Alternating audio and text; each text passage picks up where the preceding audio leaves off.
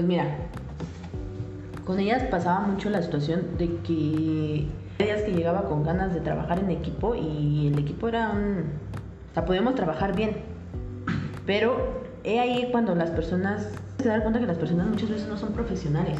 Hay que aprender a separar muchas veces la vida personal de la vida laboral. Entonces, ella no solía hacerlo. Mm, sí, o sea, realmente tenía muchos contras. Yo puedo decirte que como compañera de las peores compañeras que yo no eh, eh, eh, insistía mucho en entrar en la manera en como yo trabajo, a pesar de que yo tengo un poquito más de experiencia en el, pues, aquí en el lugar donde estamos, ella tendía, mucho a meterse en la manera en que yo trabajaba. Mm, cuando eran días buenos, o sea, sí tenía muchas cosas que aportar. Ella se dedicaba mucho al cuidado de, pues, de recién nacidos y de mujeres que acababan de tener bebés. Entonces, ella tendía mucho a, querer educarnos acerca de eso porque era algo que a ella le apasionaba, o sea que a muchos de nosotros no. Nuestras áreas de confort son otras.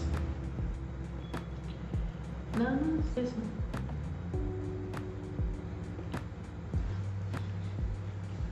Ok, muy bien. Ok, digamos así como en conclusión referente a una persona de la que pues obviamente no, no tenemos información concreta, estás diciendo que en, en ese caso en específico tenía que enfocarse más en el trabajo en equipo. Ajá, exactamente, trabajar en equipo porque cuando no lo hacemos, pues llegó a sucedernos que, pues sí, pacientes que se complicaban, terminaban un poquito más complicados porque pues ella no, no aceptaba ese apoyo en e, ese trabajo en equipo. O en vez de disminuirnos la carga de trabajo y poder entre comillas, decir que todos estamos trabajando de la misma manera y poder apoyarnos cuando vemos que un compañero está en situaciones más complejas, se veía. Entonces sí, lo que te digo, muchas veces tenemos que aprender a trabajar en equipo porque eso nos va a ayudar. Tengo un paciente que está complicado y mis compañeros me apoyan para poder ayudar a sacarlo adelante, es mucho más sencillo hacerlo yo sola. Y lo mismo yo con otros compañeros. Ok, ok. Bueno, para terminar con, con esa compañía y iniciar con otra que también ya lo hablamos este, directamente de una manera más personal. Para terminar con esta compañera, este, frente a su trabajo en equipo y todo eso, ¿qué, ¿tú qué crees que le hayas aportado a ella y qué te aportó ella a ti? Así que tú digas, profesionalmente yo, yo siento que le dejé esto a ella y ella me dejó esto a mí. Por esta razón, cada vez que yo haga esto, voy a recordar y cada vez que ella haga lo que tú le hayas aportado, se va a acordar de ti.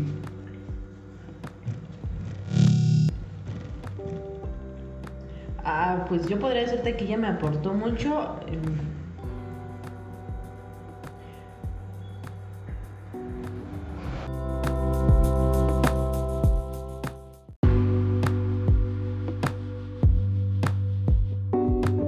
Yo podría decirte que a mí lo que me aportó es mucho, supongamos, mi área de confort es el adulto mayor.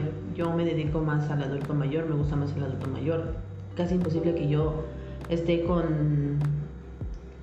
Eh, trabaje de manera este, no contenta, porque profesionalmente siempre trato de dar todo por mis pacientes. Como que darle un poquito más de ese cariño a los pediátricos, a lo que eran